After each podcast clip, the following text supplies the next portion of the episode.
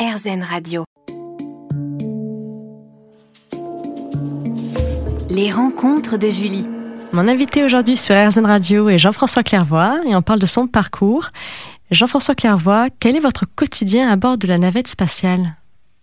Le quotidien d'un astronaute dans l'espace, c'est un quotidien qui se rapproche un peu d'un travail d'opérateur de machines sur Terre, mais très intense. Le métier d'astronaute, c'est un métier d'opérateur de machines complexes en environnement extrême, hostile, confiné et isolé. Alors nos machines, c'est le vaisseau, c'est le scaphandre spatial, c'est toutes sortes d'appareillages robotiques. Dans le cas de la station spatiale, à 70% du temps, par exemple, pour les astronautes, c'est faire fonctionner du matériel scientifique pour le compte de chercheurs qui sont sur Terre. Donc nous avons un planning, chacun sait ce qu'il doit faire quand et où, comment, parfois à deux, à plusieurs, parfois tout seul. Donc c'est dans le cas de la navette spatiale, qui sont des vols euh, très courts, de 10 à 15 jours maximum, c'est 14 à 16 heures de travail par jour, c'est très ah intense. On réserve 8 heures de sommeil, et si on arrive à ne pas perdre de temps sur certains problèmes ou certains appareils qui fonctionnent pas tout à fait normalement, qui prennent du temps, on a en gros une heure avant, une heure après le sommeil pour euh, faire sa toilette et son, son petit déjeuner le matin, son dîner le soir. Mais c'est très intense. Donc c'est du travail. Nous sommes en face de nos machines avec des interrupteurs, des commandes, des checklists, c'est-à-dire mhm. des procédures. Et parfois, on a un peu de temps libre. Et qu'est-ce qu'on fait? On regarde la Terre. Et si on n'a pas de temps libre pendant le travail, on prend du temps sur le sommeil ah, pour observer la Terre. Parce que sur un vol court, même si vous dormez peu, 5 à 6 heures par jour, et que vous êtes en forme, ça va. Ce qui n'est pas le cas sur les vols de longue durée, où oui, c'est très important de privilégier le sommeil. C'est la recommandation numéro un de tous les équipages au suivant. Mais sur les vols courts, voilà, j'ai souvent dormi moins de 6 heures. Hmm. Et le temps que je n'ai pas passé à dormir, alors que c'est prévu dans le planning. D'ailleurs, on éteint toutes les lumières, puis au sol, il dit, tiens, ils sont en train d'éteindre toutes les lumières. Ah ben oui, c'est le moment de se coucher pour eux. Puis en fait, on reste éveillé, on regarde la Terre, et là, on, on, retourne en enfance, on pleure d'émotion, de et de d'admiration de notre planète qui est tellement accueillante et et qui nous fait penser à la chance qu'on a d'être apparu sur une planète aussi accueillante. Oui. Pour le vivant en général. Mhm. Et est-ce que l'ego ne prend pas le dessus? L'ego n'est pas... Lorsque l'on est, comment dire, confiné, lorsque l'on est en petit comité alors l'ego n'a pas sa place, euh, mhm. même s'il apparaît au tout début, parce que vous voyez la Terre dans sa globalité, donc vous pouvez avoir un ressenti ponctuel de complexe de supériorité, parce que vous dominez visuellement, donc vous dominez et vous vous prenez un peu peut-être pour Dieu, puisque vous avez une vue euh, suprahumaine, extraterrestre. Mais rapidement, on prend conscience que notre vie normale, c'est sur Terre, et on voit que sur Terre, on n'est pas grand-chose par rapport aux ouragans, aux volcans, etc. Hein, c'est pas la Terre qui est fragile, c'est nous, c'est le vivant. Euh, surtout quand on voit quand on voit l'atmosphère par sa tranche à l'horizon, euh, donc on voit son épaisseur par rapport à la taille de la Terre, c'est rien du tout. Notre vivant tient une couche de gaz extrêmement mhm. mince dans un équilibre stable mais hyper fragile avec euh, les océans et, et toute la biosphère. Mais on ne réussit que des choses complexes en équipe. Donc on développe pendant l'entraînement et on pratique en vol un esprit d'équipe très très poussé. Donc il n'y a pas de place pour l'ego. D'accord. Et à quoi ressemble votre travail lors des voyages que vous avez effectués dans l'espace?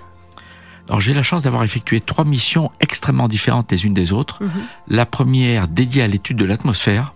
Donc nous contrôlions beaucoup d'instruments qui étaient dans la soute, qui pointaient vers l'atmosphère. Il fallait régulièrement aussi pointer le soleil au moment du lever ou du coucher pour mesurer la constante solaire, c'est-à-dire l'influence du soleil sur notre atmosphère. Et parfois on le faisait à plusieurs.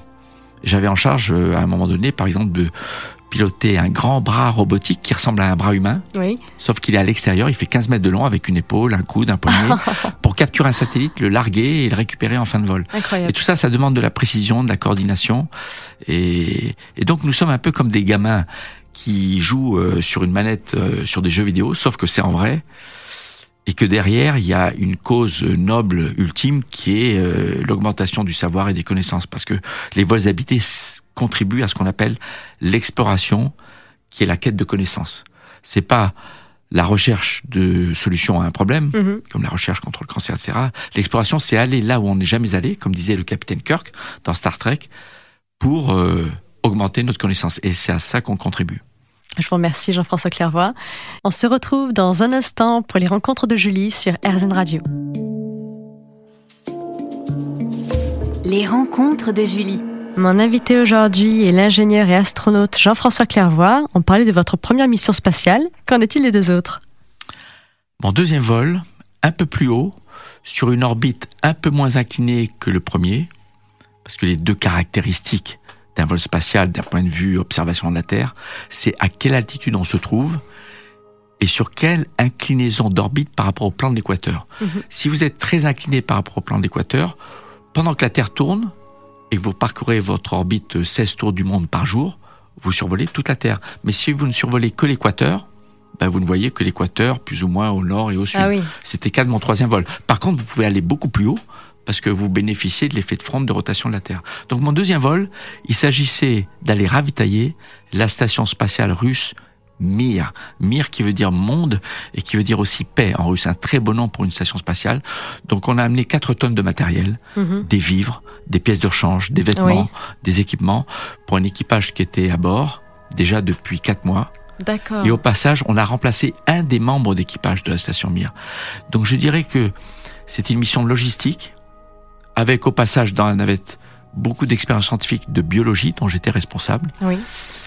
Et c'était ce que j'appelle la mission pour les humains, pour les hommes et les femmes. Voilà, c'était euh, une mission euh, où on a permis à des astronautes qui vivent en longue durée dans l'espace, dans une maison de l'espace, contrairement à la navette spatiale qui est un, un vaisseau de piloté. Quoi. Mhm.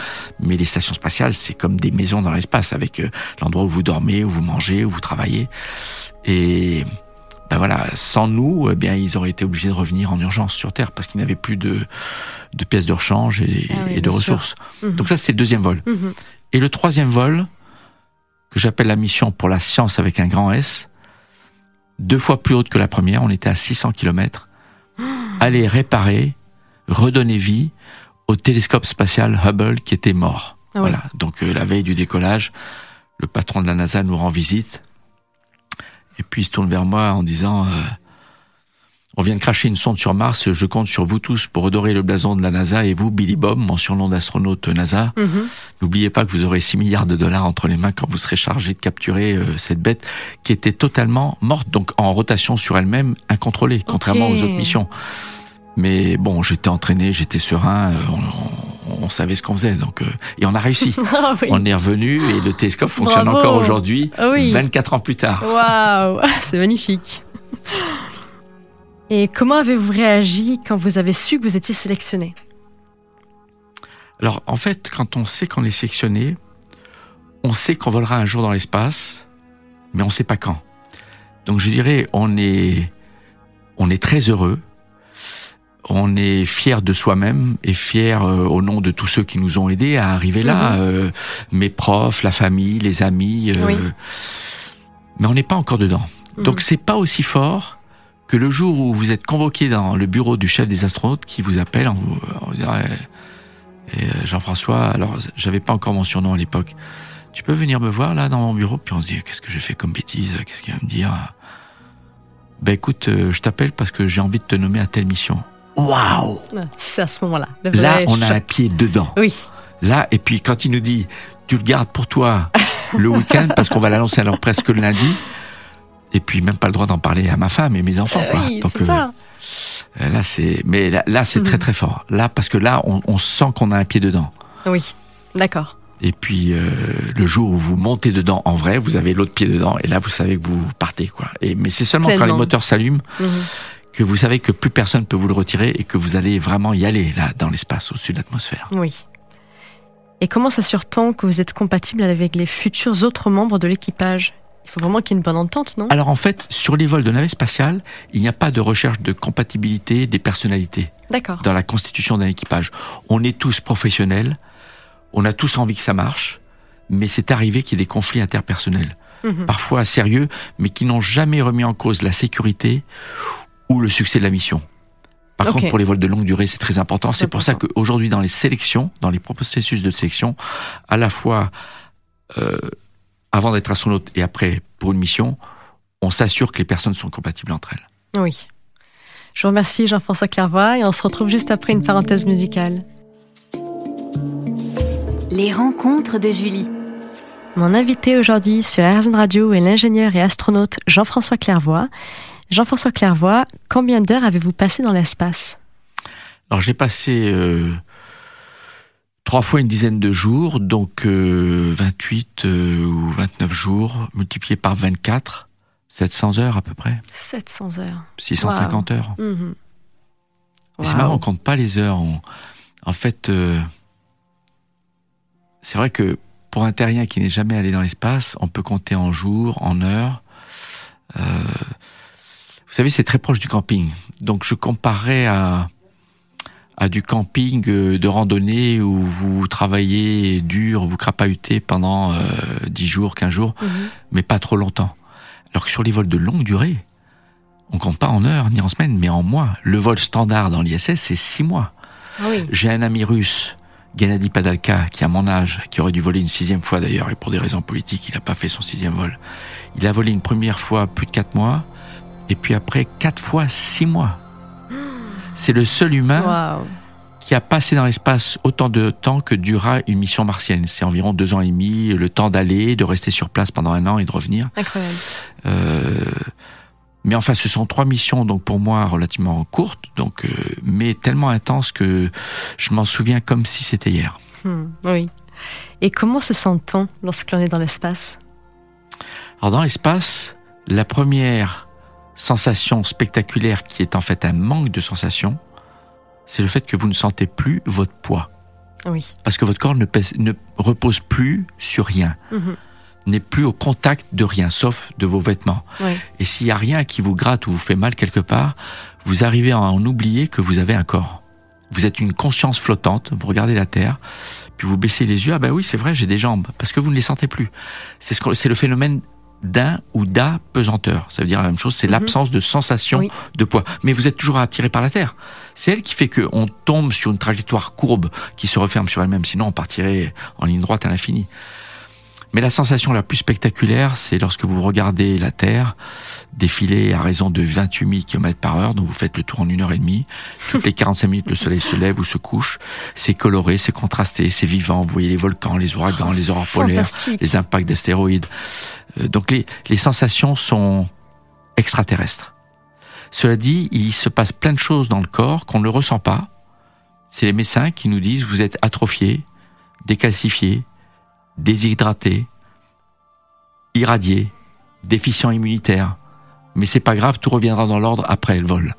Parce qu'en fait, on a des changements dans le système musculaire, osseux, urinaire, digestif, cardiovasculaire, mhm. visuel, vestibulaire, immunitaire. C'est pour ça que nous sommes d'ailleurs des cobayes de beaucoup d'expériences médicales qui servent à la recherche en médecine parce qu'on a les mêmes symptômes que qui, pour des terriens, seraient signes de pathologie, du sida, d'océoporose, de maladie cardiaque.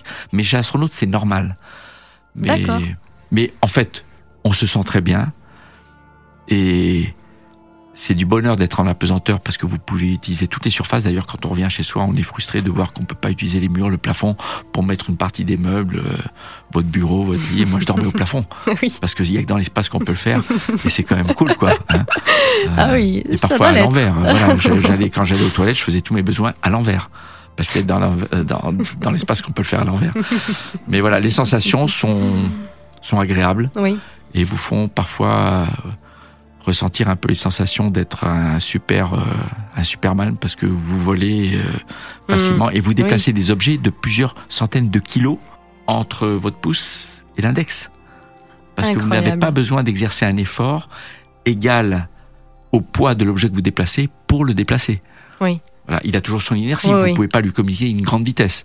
Voilà, donc en résumé, les sensations dans l'espace, elles sont extraterrestres, assez jouissives, ludiques, et quand il s'agit de la Terre... Euh, Alors, qu'en est-il de la Terre, vu de l'espace Ça vous émeut à en pleurer parce que vous voyez qu'elle est, elle est magnifique. Oui.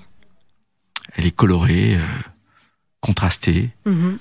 Elle est unique. Il n'y a rien qui lui ressemble. Il y a le soleil, la lune, et le reste c'est noir, vide à l'infini. Vous ne voyez pas les étoiles, sauf si vous faites ce ah qu'il faut pour les voir, c'est-à-dire d'éteindre euh, toutes les lumières. Donc vous tombez amoureux de votre planète. Voilà. Merci Jean-François Clairvoy. On se donne rendez-vous dans un instant sur RZN Radio.